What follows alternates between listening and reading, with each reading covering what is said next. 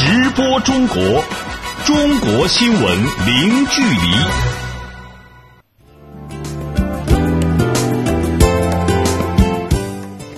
这里是直播中国节目，听众朋友你好，我是张俊。你好，我是杨敏。今天节目的主要内容有：中国将加快制造业转型升级。中国环保部表示，治理大气、水、土壤、土壤污染仍是今年首要目标。最高法发布知识产权司法保护纲要，明确司法保护目标措施。中国和新西兰启动双边自贸协定升级谈判。中国一季度城镇登记失业率创新低。部分省市养老基金已经投资到位，开始运营。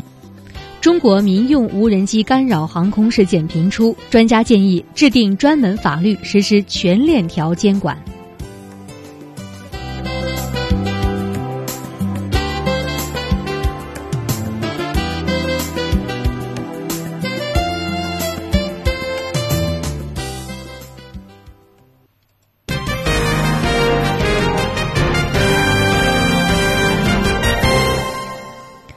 二十四号，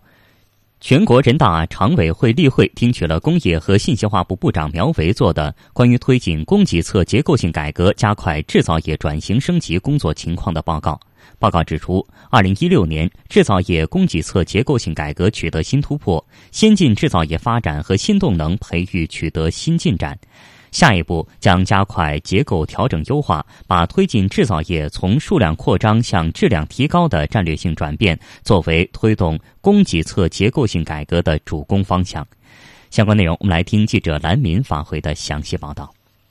这份报告是国务院提交给全国人大常委会审议的首个关于供给侧结构性改革和制造业转型升级的专项报告。报告显示。二零一六年度，全国化解粗钢产能六千五百万吨以上和煤炭产能二点九亿吨以上，超额保质完成年度目标。职工安置总体平稳有序，奖补资金拨付基本到位，分类处置僵尸企业，大力推动行业兼并重组，行业集中度和企业竞争力有效提升，市场供求关系逐步改善。与此同时，先进制造业发展和新动能培育取得新进展。工业和信息化部部长苗圩：一是完善制造业标准体系和创新网络，推动国家和省两级制造业创新中心的建设；二是围绕着工业的基础零部件和元器件、先进基础工艺、关键基础材料和产业技术基础四基这个短板，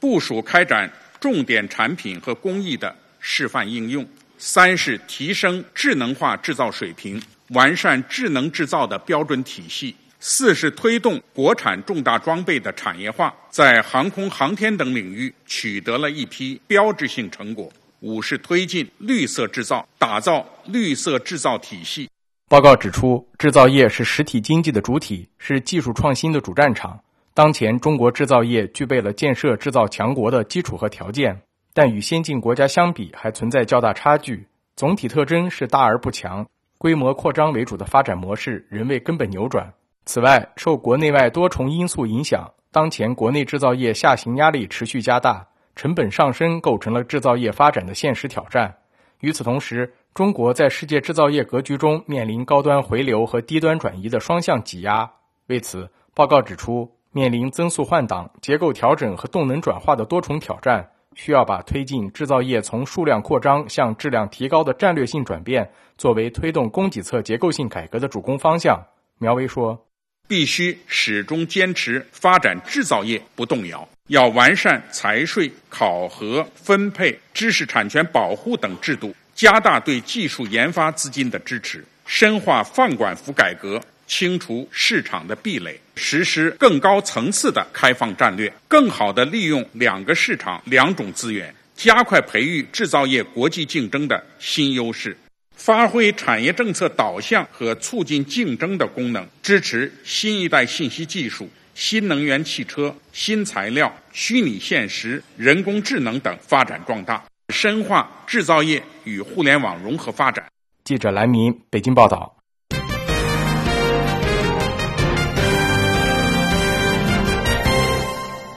二十四号下午，十二届全国人大常委会第二十七次会议审议年度环境状况报告。中国环保部部长陈吉宁在向会议做报告时表示，今年国家将进一步加大生态环保治理力度，坚决治理大气、水、土壤污染。相关内容，我们来听记者兰明的报道。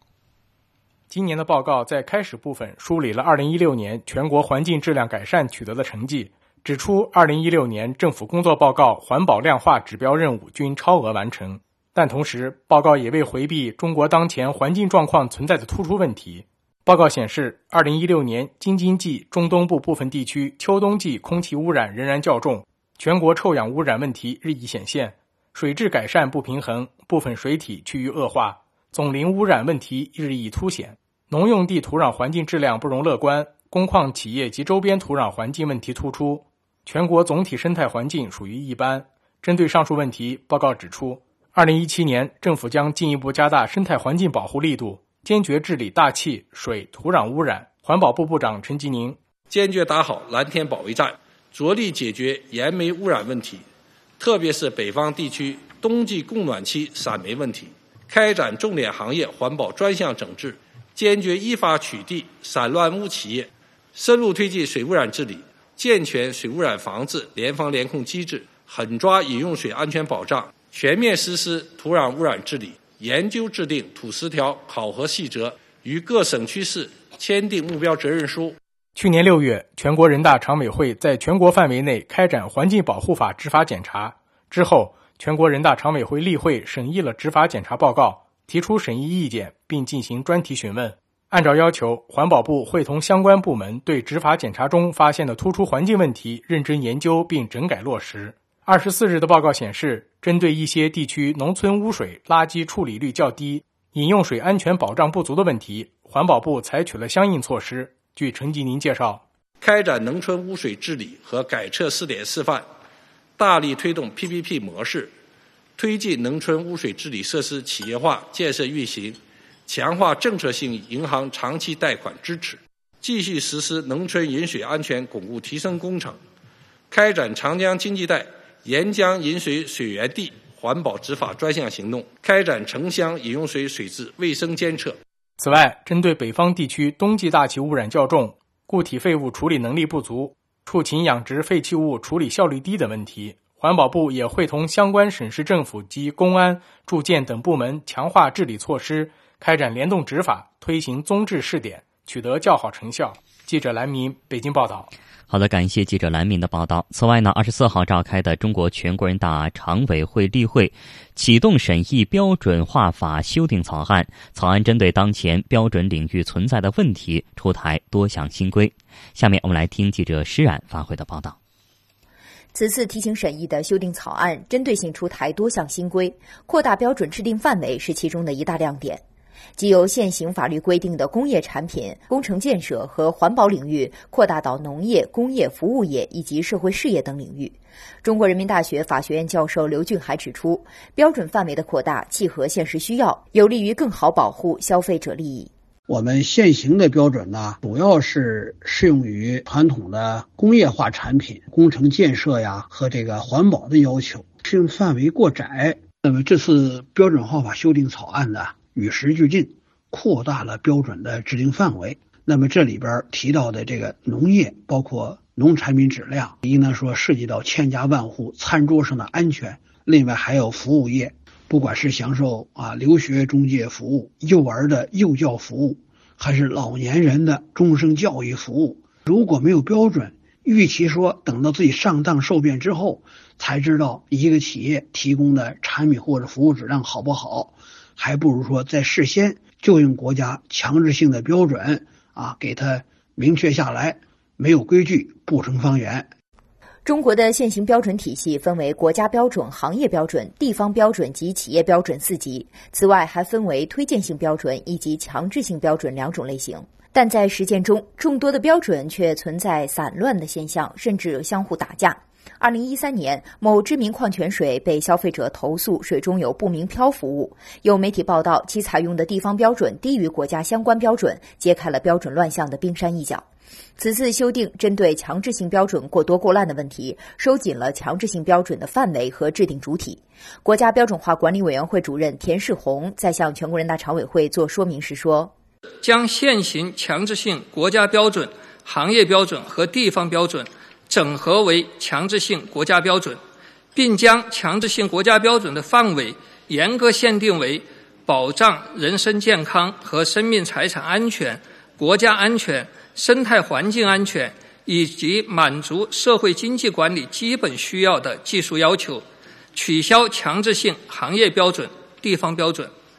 刘俊还指出，这一新规可以避免标出多门，也能够防止企业钻空子，在标准上避高就低。法律草案之所以上收强制性国家标准的制定主体啊，实现三合一的改革要求。就是为了呀，避免标出多门的问题，避免每个部门占山为王啊，自立标准。地方也可能搞一个强制性的标准，最后呢，地方和地方的标准之间有冲突，部门和部门的标准有冲突，不利于建立统一的市场经济。如果标准本身铺天盖地，那消费者对我们来说绝对不是好事。记者石然，北京报道。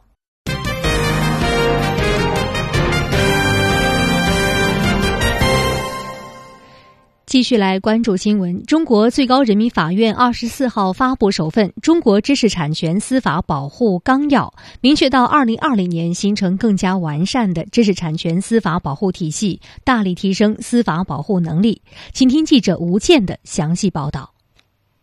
从一九八五年法院受理首宗专利纠纷案件至今，中国知识产权司法保护制度走过了三十多年的发展历程，走出了一条融合与创新、自主发展与自我完善的中国道路。截止二零一六年，中国法院受理的知识产权民事、行政、刑事案件累计超过了九十万件，保护范围涵盖与贸易有关的知识产权协议所规定的各类知识产权以及不正当竞争行为，尤其在中华老字号中。中医药、中国民间文学艺术、中文字库等方面的知识产权司法保护，令古老的中华文明永葆生机。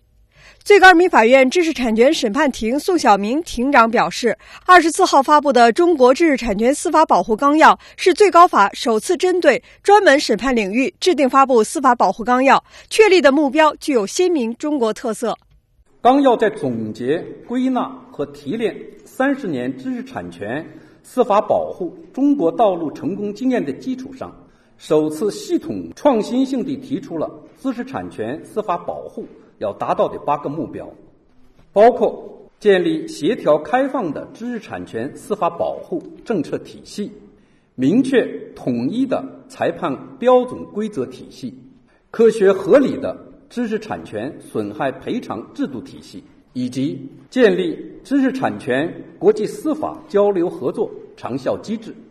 目前，法院受理的知识产权案件数量仍呈现增长态势。其中，涉及尖端前沿技术的疑难复杂案件，涉市场占有率和知名品牌保护的商标纠纷案件，涉信息网络传播的著作权纠纷和维护市场竞争秩序的竞争纠纷不断增多。宋晓明庭长表示。纲要针对知识产权案件发展趋势施策，着力破解审判实践中存在的问题。社会上呢，对知识产权保护啊有一些反应，这些反应比较集中的认为呢，知识产权保护啊存在着举证难、周期长、赔偿低这样的一些问题。那么我们现在的这个纲要里面，就是从问题导向来确定目标导向。力图从根本上解决司法保护良性发展的这些瓶颈问题，比如说，在解决这个周期长的问题，在纲要里面呢，我们提出了要推动解决知识产权司法保护和行政保护双轨制运行中所存在的问题。我们在司法实践当中，包括在这轮修法的过程当中。我们一直也在建议，能不能赋予人民法院在审理民事，比如说这个专利侵权案件当中，就专利权效力问题，赋予法院一个审查的职能，在制度安排上一个重新的思考和定位。针对举证难、司法认定难的问题，纲要提出适时制定知识产权诉讼证据规则，合理分配举证责任，建立证据披露、证据妨碍排除等规则，发挥专家辅助人作用，适当减轻当事人的举证负担。同时，纲要提出要开展知识产权诉讼特别程序法问题研究，进一步明确知识产权审判各相关制度职能。记者吴倩，北京报道。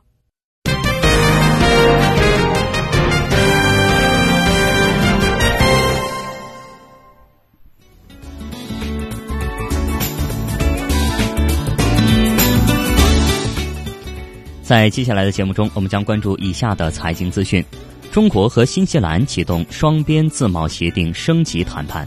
联合国贸发会议第三届电子商务周开幕，中国电子商务发展受关注。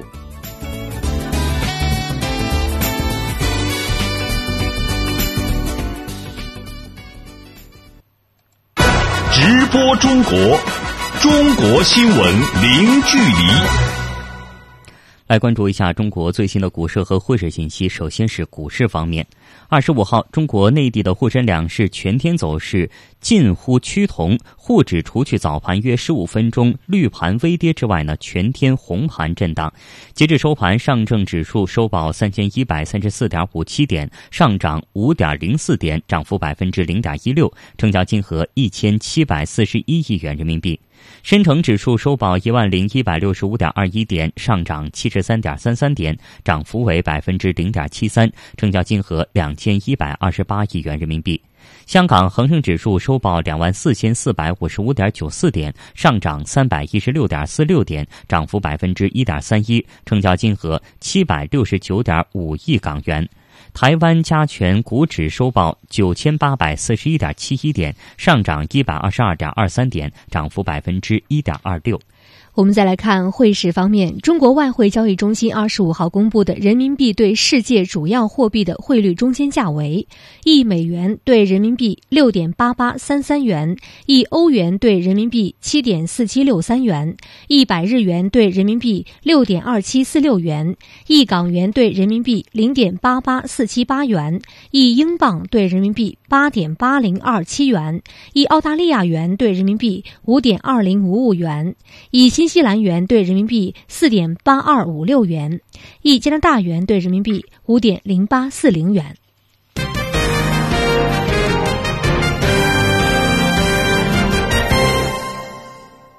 二十五号到二十七号，中国和新西兰自由贸易协定首轮升级谈判在北京启动。专家表示，当前中新两国经贸合作发展势头良好。此次双方决定对自贸协定升级，就是要在原有基础之上进一步扩容，涵盖更多如服务、投资、电子商务等领域。相关内容，我们来听本台记者徐艳青发回的报道。在中国很多超市，香醇的新西兰牛奶和诱人的奇异果都深受消费者青睐。这些远方的商品能够顺利来到中国，得益于2008年中国和新西兰签订的自由贸易协定。这也是中国与发达国家签订的第一份自贸协定，有力推动了两国经贸关系发展。目前，中国是新西兰第一大货物贸易伙伴和第一大出口市场。2016年，中新双边贸易额同比增长接近百分之五，显著好于同期中国外贸整体表现，也高于中欧、中美同期贸易增速。中国新西兰自由贸易协定首轮升级谈判目前正在北京举行。此前，中国商务部新闻发言人孙继文说，中国高层访问新西兰期间，双方共同宣布举行该协定首轮升级谈判。双方商定将于今年的四月二十五日至二十七日在北京举行中国新西兰自贸协定首轮升级谈判。我们相信。此次升级谈判的启动，必将为两国经贸合作注入新的动力，更好的造福两国人民和企业，进一步巩固中新全面战略伙伴关系。据悉，中国新西兰自贸协定首轮升级谈判将参考中国自2008年来与其他贸易伙伴达成的自贸协定，扩大自贸协定覆盖范围。双方均可提出自身关注，包括技术性贸易壁垒、海关程序、合作和贸易便利化、原产地规则、服务贸易及环境合作。同时，还将引入新议题，比如竞争性政策和电子商务。在中国现代国际关系研究院专家陈凤英看来，中新两国经贸合作发展势头良好，但合作领域有限，需要通过自贸。协定升级谈判，提升合作范围。中心的关系相对单一，呃，新西兰的产业结构相对是单一的，因为它毕竟国家很小，产业也很少。中国在那的投资增长可能开始快，后来呢，它有个后劲不足。升级版呢，我认为首先一个升级在于服务业扩大，服务业呢，在新西兰讲呢，应该说比中国应该是优先。教育也是一方面，其他服务也是一方面。还有呢，金融我们也可以拓展人民币的国际化。所以呢，我认为跟新西兰的合作可以在人民币国际化向下进行合作。另一个生意接板呢，应该要看到亚太地区的合作。我们亚太地区的合作呢，不完全扣在一个双边。新西兰是在我们 RCEP 以内的，也就我们亚洲合作的框架内的。所以我认为在这方面我们要升级。多位专家指出，此次自贸协定升级谈判的启动，将进一步推动中新经贸关系发展，提升双边经贸合作水平。本台记者徐艳青、陈宇北京报道。好的，感谢记者徐艳青和陈宇的报道。那新西兰舆论对中新自贸区升级谈判有哪些关注点呢？我们再来听驻大洋洲记者张其志发回的报道。新西兰媒体认为，中新双方对启动自贸协定升级谈判表达了强烈的政治意愿，早在去年十一月就宣布将启动相关谈判。李克强总理上月访问新西兰时，与新方宣布了正式启动谈判的时间，并表示升级谈判有助于双方达成在二零二零年双边贸易额达到三百亿新西兰元（约合一千四百五十亿元人民币）的目标。据悉，此次升级谈判，新西兰方面将重点关注乳制品的准入问题。根据自贸协议，如果新西兰出口中国的乳制品数量超过双方约定的临界值，中国政府有权对超出部分恢复关税征收，以保护中国奶厂农户。据新西兰中文先驱报的报道，去年新西兰全脂奶粉甚至在一月刚过去两周就触发了百分之十的保护性关税。提前逐步取消保护性关税，无疑将是新西兰方面在谈判中的主要诉求。除了乳制品，新西兰方面还希望在水果、林业、造纸等产品的对华出口方面取得更多便利性。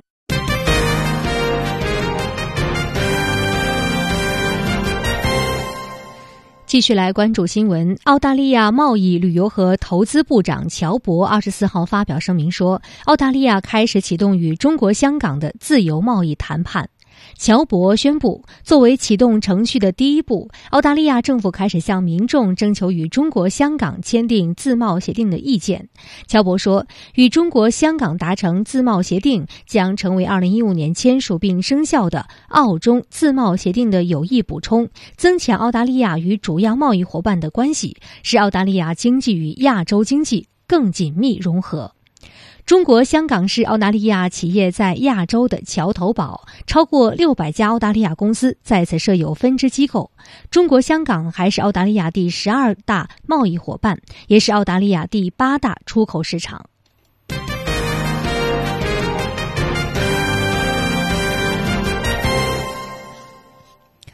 亚洲基础设施投资银行，也就是亚投行的行长金立群，二十四号在华盛顿表示，亚投行不应该成为中美之间的一个分歧点，而应该成为合作的平台。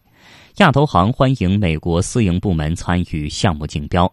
金立群当天在美智库大西洋理事会举行的研讨会上作出上述表态。他说：“如果中美两国能够在亚投行问题上展开合作，那将产生非常好的效果。亚投行非常重视与美国企业的合作，希望找到双赢之道。”金立群当天还介绍了亚投行成立一年多以来的运行情况。他说：“亚投行去年发放的贷款总额达到十七点三亿美元，项目涉及了多个领域。”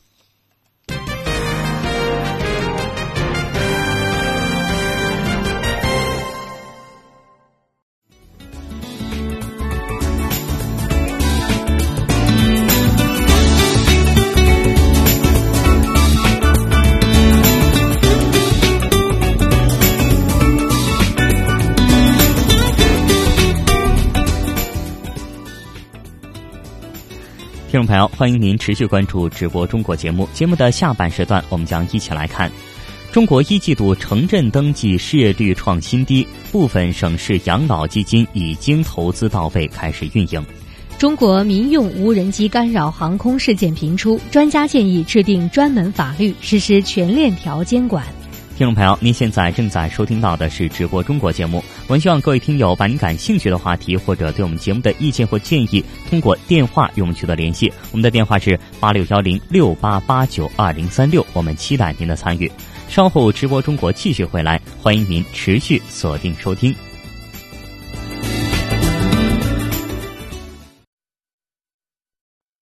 直播中国，中国新闻零距离。听众朋友，您现在正在收听到的是直播中国节目。节目的下半段时间，我们首先来关注今天的主要新闻。二十四号，全国人大常委会例会听取了工信部工作情况报告。报告指出，二零一六年制造业供给侧结构性改革取得新突破，下一步将加快结构调整优化，着力推进制造业从数量扩张向质量提高。二十四号下午，全国人大常委会审议年度环境状况报告。中国环保部部长陈吉宁在向会议做报告时表示，今年国家将进一步加大生态环保治理力度，坚决治理大气、水、土壤污染。中国最高人民法院二十四号发布首份《中国知识产权司法保护纲要》，提出到二零二零年形成更加完善的知识产权司法保护体系，大力提升司法保护能力。中国和新西兰自由贸易协定首轮升级谈判二十五号在北京启动。专家表示，当前中新两国经贸合作发展势头良好。此次双方决定对自贸协定升级，就是要在原有基础上进一步扩容，涵盖更多如服务、投资、电子商务等领域。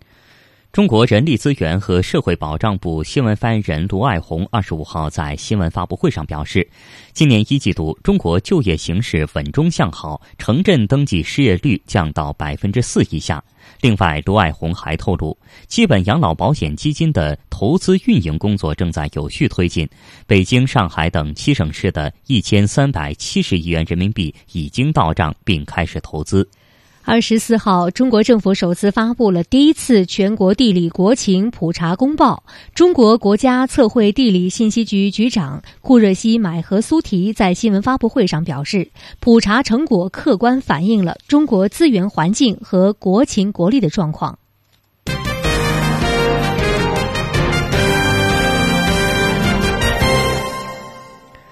中国人力资源和社会保障部新闻发言人卢爱红二十五号在新闻发布会上表示，今年一季度中国就业形势稳中向好，城镇登记失业率降到百分之四以下。另外，卢爱红还透露，基本养老保险基金的投资运营工作正在有序推进，北京、上海等七省市的一千三百七十亿元人民币已经到账并开始投资。下面我们来听记者杨琼发回的报道。面对今年严峻复杂的就业形势，人社部新闻发言人罗爱红表示，从第一季度的情况来看，一季度的就业形势延续了总体平稳、稳中向好的态势。有一系列数据来证明、来佐证：一是就业主要指标开局良好，一至三月城镇新增就业三百三十四万人，同比增加了十六万人，增加幅度还超过去年。一季度末，全国城镇登记失业率百分之三点九七。这是近几年来首次城镇登记失业率降到百分之四以内，就创下了近年来的一个新低。二是市场用人需求回暖，招聘和求职人数均有所增加。第三个情况是制造业用工企稳。尽管一季度形势较好，但陆爱红也坦言，就业总量压力仍然较大。据测算，今年需要在城镇就业的新成长劳动力在一千五百万以上，其中高校毕业生七百九十五万，达到了历史高位。此外，还有新转移的农村劳动力三百多万人。对此，罗爱红表示：“针对这些严峻的形势呢，我们将继续把就业作为我们部门第一位的工作，以确保就业大局稳、重点群体稳为底线。”切实抓紧抓好新政策的配套落地，同时加强就业政策与宏观经济政策的协同配合，强化对创业创新的鼓励支持，扶持新就业形态发展，强化职业培训和公共服务。在留学归国人员就业方面，人社部表示将实施二零一七年高层次留学人才回国资助、留学人员回国创业启动支持计划和海外赤子为国服务行动计划。在发布会上，罗爱红还透露，基本养老保险基金的投资运营工作正在有序向前推进。截至三月底，北京、上海、河南等七个省市区政府与社保基金理事会签署了委托投资合同，合同总金额是三千六百亿元，其中的一千三百七十亿元资金已经到账并开始投资。另外，还有一些省份也做好了投资的相关准备。从目前来看，投资总体进展顺利。在过去，中国养老基金只存在国有银行或者购买国债。现在，养老金入市可以有效的实现增值保值，而对其可能带来的风险，人社部表示将加强监管，全力确保养老基金的安全。养老保险基金是广大退休人员的养命钱，在整个投资运营过程当中，我们将主导把安全第一放在首位。我们将加强监管信息系统建设和信息披露，开展投资绩效考核评价。加强监督检查，防控投资风险，提高投资效益，加强监管，减小投资风险。记者杨炯北京报道。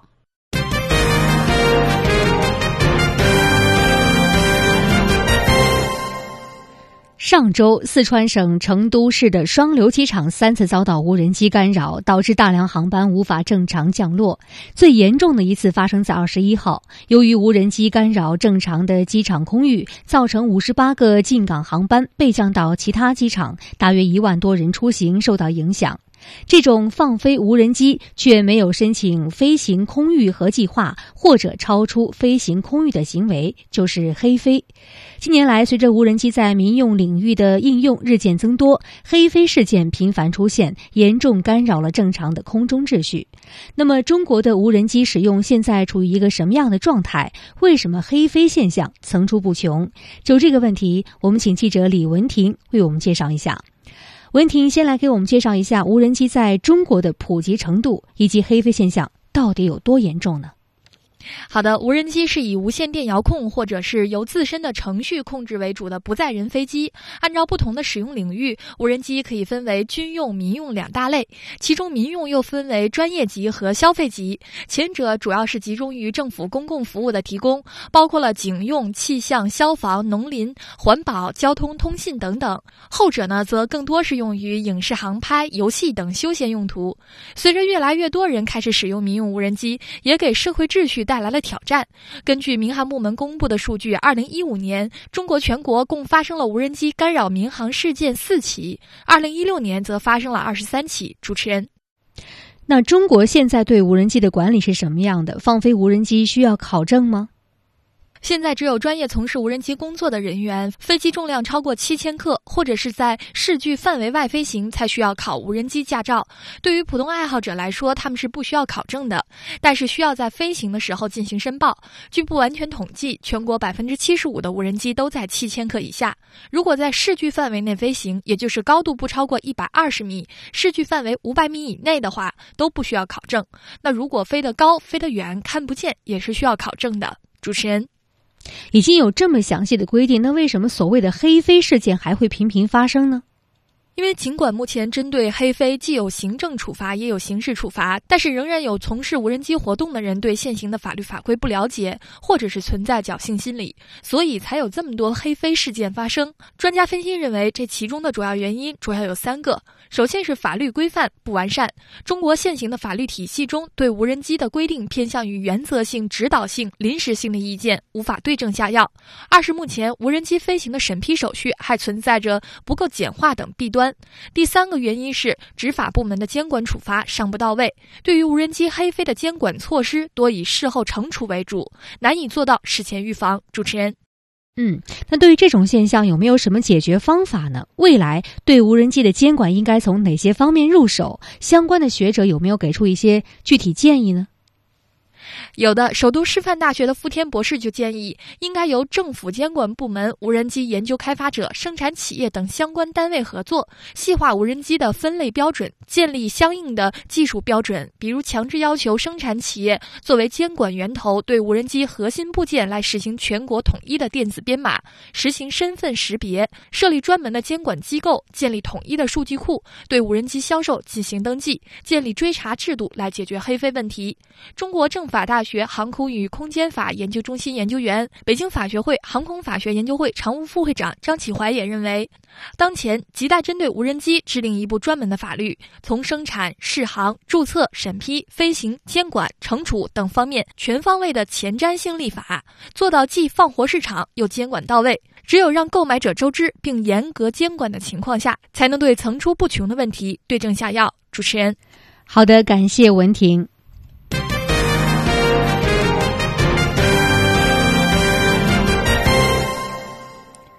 二十四号，中国政府首次发布了第一次全国地理国情普查公报。中国国家测绘地理信息局局长库热西买和苏提在新闻发布会上表示，普查成果客观反映了中国资源环境和国情国力的状况，将为相关部门科学合理保护自然、推动国家重大发展战略落实发挥作用。相关内容，来听记者杨琼发回的报道。此次普查历时三年，普查对象为中国陆地国土范围内的地表自然和人文地理要素。普查结果显示，中国有三分之二的陆地是在三千五百米以下的低海拔和中海拔区域，同时二十五度坡度以下区域占国土面积的八成。单条长度五百米以上的河流总长度为六百五十五多万千米，单个面积五百平方米以上的湖泊总面积九点六二万平方千米，冰川与常年积雪面积近五万平方千米。普查还显示，中国铁路路网总长度十一点六五万千米，宽度大于五米的乡级以上公路二百零五多万千米。中国房屋建设占地总面积十五点三一万平方千米，相当于一个山西省的总面积。中国国家测绘地理信息局局长库热西买赫苏提表示，普查成果客观反映了我国资源环境和国情国力的状况。一是全面，就对除港澳台地区以外的全部国土面积啊，无缝隙。的全覆盖。那么第二是真实，就是我们遵循所见即所得的这样一个原则，如实的反映我们普查的这个时间段的我们国家的地表的一个自然现状。那么三是精细，就是普查其中我们最小的图斑啊，应对地面的实际面积为二百平方米。这个二百平方米就是说城市里面的一块绿地、水池。啊，基本上都能在我们这一次普查的这个数据当中统计出来。那么四是这个系统，在查清自然和人文地理要素空间分布状况的基础上，分析了各要素之间的相互关系。据了解，中国用了近六十年的时间，完成了一比五万基本比例尺地图在陆地国土的全覆盖，保障了国家经济发展和国防建设等方面的需求。而随着经济社会的快速发展，对于准确把握地理国情提出了更迫切的要求。而科技的发展也为开展地理国情普查创造了条件。国家测绘局副局长李维森表示，此次地理国情的普查精度非常高，普查成果的准确率达百分之九十九点七。那么当然，在这个里头呢，我们也也用了一系列的这个科技创新，也体现出来的这个，一个是天空地一体化的获取，我们是先是卫星配合的大规模的航空摄影，在小范围内确实获取影像很困难的我们低空的无人机，所以这三方方面的数据以内页这个为主，就外页为辅，但是外页呢必须，那么在这个内页的采呃这个解分析的过程中呢，我们又自动研制了这个。内页的这个影像的自动解译的这个软件，这个自动化程度呢也比较高啊，这也是在这个过程中。呃，同时呢，我们获取了大量的这个影像数据，影像数据有的时候有云啊，我们又通过研制，这个这个研制了呢。基本上能够把云啊，一般的云彩呢可以剔除啊，剔除云的云的这个遮挡，这样呢使我们的这个数据呢有效率呢就更高了一些。此次普查的结果对于相关部门有着很高的应用价值，有利于促进相关部门科学合理保护和利用自然，推动国家重大发展战略落实。库尔西苏和买提介绍说：“那么目前普查和监测的成果啊，已经在多规合一、精准扶贫、不动产统一登记。”领导干部自然资源资产离任审计，重点城市黑臭水体整治，打击违法用地、违法建设专项行动、典型湖泊面积变化监测等多领域和地名、农业等普查中发挥了重要作用。库尔西苏和买提还表示，下一步将建立普查数据共享机制，搭建信息服务平台，最大限度的实现普查数据的开放共享。记者杨琼北京报道。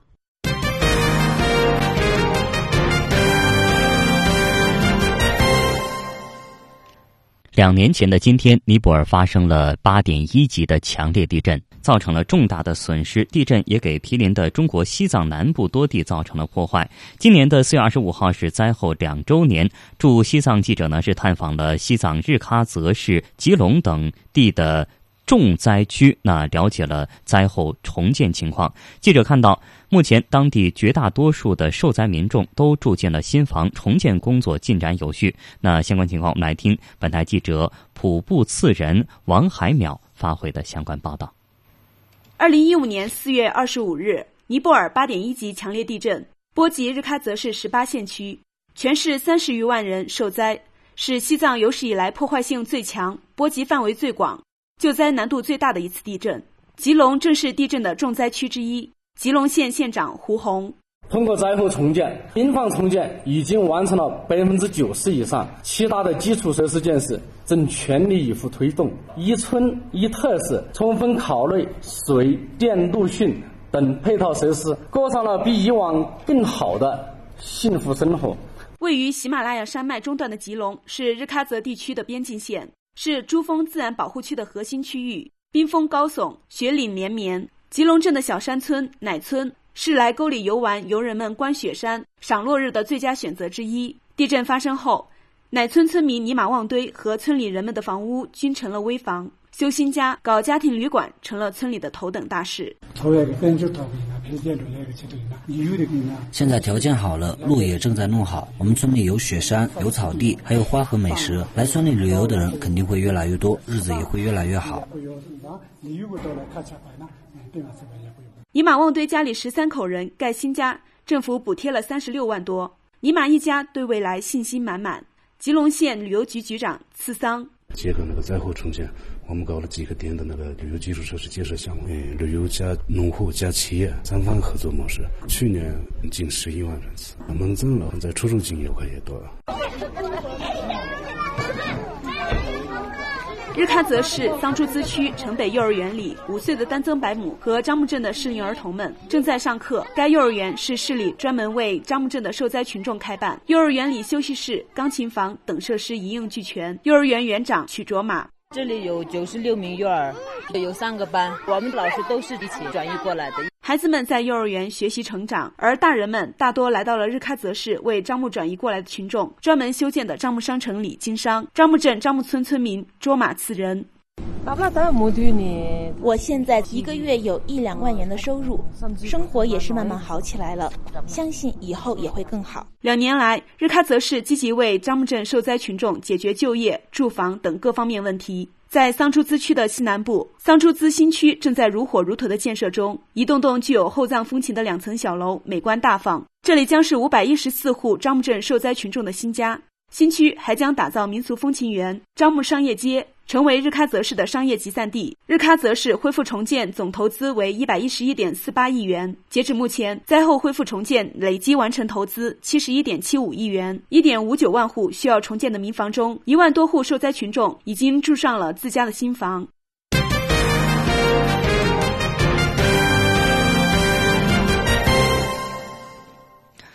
中国与意大利联合警务巡逻启动仪式二十四号在北京举行。从四月二十四号起到五月七号，来自意大利的四名警员将与中国公安民警在北京和上海旅游景区开展为期两周的联合巡逻。根据了解，此次意方警员来华是首次在中国开展的中外警方联合巡逻。更多内容来听本台记者乔全兴发回的报道。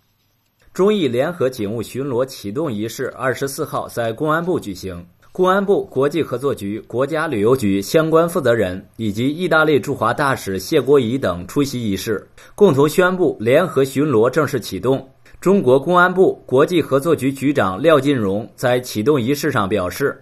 呃，近年来呢，我们中意两国携手打击跨国犯罪，应对各种传统和非传统的安全的挑战，取得了实实在在的成果。根据我们两国签署的法律合作文件，这次意大利派出了四名检官。”将先后在北京和上海两大城市参与中方公安民警的巡逻活动。近年来，中意两国友好关系不断发展，人文交流日趋频繁。为进一步维护双方海外公民安全利益，中方与意方商定，两国警方在旅游旺季开展联合警务巡逻。二零一六年五月，首次联巡在意大利成功举行。来自中国的四名公安干警与意大利同行走上罗马和米兰街头开展联巡，有效保护了中国在意大利游客和侨民的安全。在当天的启动仪式上，国家旅游局监督管理司副司长刘建明表示，意大利是受中国游客喜爱的旅游目的地之一。近年来，赴意大利游客数量不断增长。中国旅游部门希望与意方开展更加密切的旅游合作，进一步做好对游客的安全和服务工作。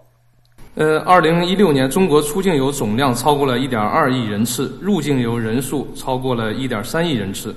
呃，继续保持了世界第一大出境旅游客源国和第四大入境旅游接待国的地位。呃，安全是旅游的生命线，没有安全就没有旅游。提高游客的安全感是旅游管理和服务的基础性工作。呃，意大利是中国游客喜爱的旅游目的地，两国旅游往来的规模近年来不断增长。据了解，去年双方旅游往来的规模超过了八十万。呃，作为东西方文明的代表，中意两国开展旅游合作具有巨大的潜力和重要的意义。中国旅游部门鼓励中国游客前往意大利旅游，同时也希望与意方开展更加密切的旅游合作，进一步做好对两国游客的安全保护和旅游服务工作。意大利驻华大使谢国仪表示，此次中意联合警务巡逻有助于意方深入了解中国公安工作，促进和深化两国执法合作关系，更好地保护两国人民的安全。同时，联巡也有助于打造知名旅游合作品牌，进一步促进中意人员往来和两国关系健康发展。Ma è anche la dimostrazione 我们看到，联合巡逻对旅游业的发展是非常有意义的，对经济以及两国间的合作都具有重要的促进作用。因此，我们也决定将联合巡逻项目由意大利的两个城市扩大到四个城市，巡逻时间也有所延长。我们也看到中意游客数量在不断增长，因此我们也增加了中国游客到意大利的签证发放数量，签证发放时间也缩短到最快三十六小时。据了解，中国公安民警将于六月初再次赴意大利。与意大利警方分别在罗马、米兰、佛罗伦萨、那不勒斯等四个城市开展联巡。记者乔全兴北京报道。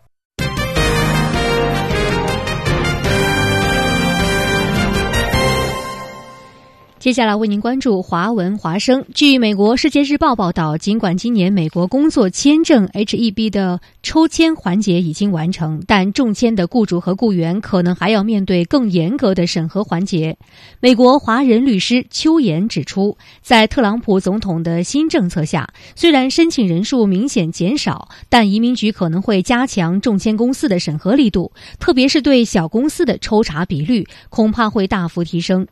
邱岩日前在芝加哥华富举办的恒英资本论坛 H-E-B 讲座上表示，H-E-B 申请材料的数量由2016年的23万3千份降低至今年的19万9千份，相对8万5千个固定申请名额，今年中签率虽有所增长，但较往年而言，移民局今年恐怕会加强对小公司的抽查。若往年抽查比率为百分之一，则今年的比率会高达百分之。三十，邱岩指出，移民局会针对三个方面对工作签证进行审核，包括雇主公司是否有资格申请 HEB，雇员是否符合标准，雇佣双方职位需求是否匹配。移民局一般用电话抽取。我们再来看一名被指控帮助外国公民通过假结婚骗取绿卡的华人男子，二十四号被美国洛杉矶一联邦法庭判处两年的监禁。这名六十七岁的加州居民呢，伙同其四十四岁的女儿，在二零零六年的十月到二零一五年的七月期间，通过帮助外国公民与美国公民假结婚，非法。获利达到了三百五十万美元。那父女两人，二零一五年的九月被美国联邦执法部门逮捕，父亲于今年一月认罪，女儿是在去年认罪。那本月十七号呢，被判处六个月的徒刑，罚款四千美元。根据报道，该男子假冒移民律师，和女孩一道是经办了超过七十件移民的申请。两人在中文报纸上刊登广告，招揽客户，向每位客户收取最高五万美元的费用。帮助客户办理结婚的手续呢？申请获得美国永久居民的身份，被他们招募来充当假偶的配偶的美国公民呢，都是经济状况不佳的人。他们被许诺可以通过假结婚获取上万美元的回报。他们中的一些人对联邦官员表示，这对妇女对他们呢只是做出了口头的许诺，但是从来没有收到金钱的报酬。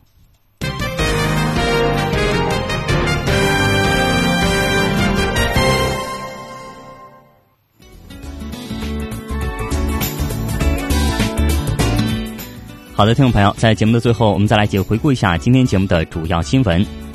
中国将加快制造业转型升级。中国环保部表示，治理大气、水、土壤污染仍是今年首要目标。最高法发布知识产权司法保护纲要，明确司法保护目标措施。中国和新西兰启动双边自贸协定升级谈判。中国一季度城镇登记失业率创新低，部分省市的养老基金已经投资到位，开始运营。好的，听众朋友，再会。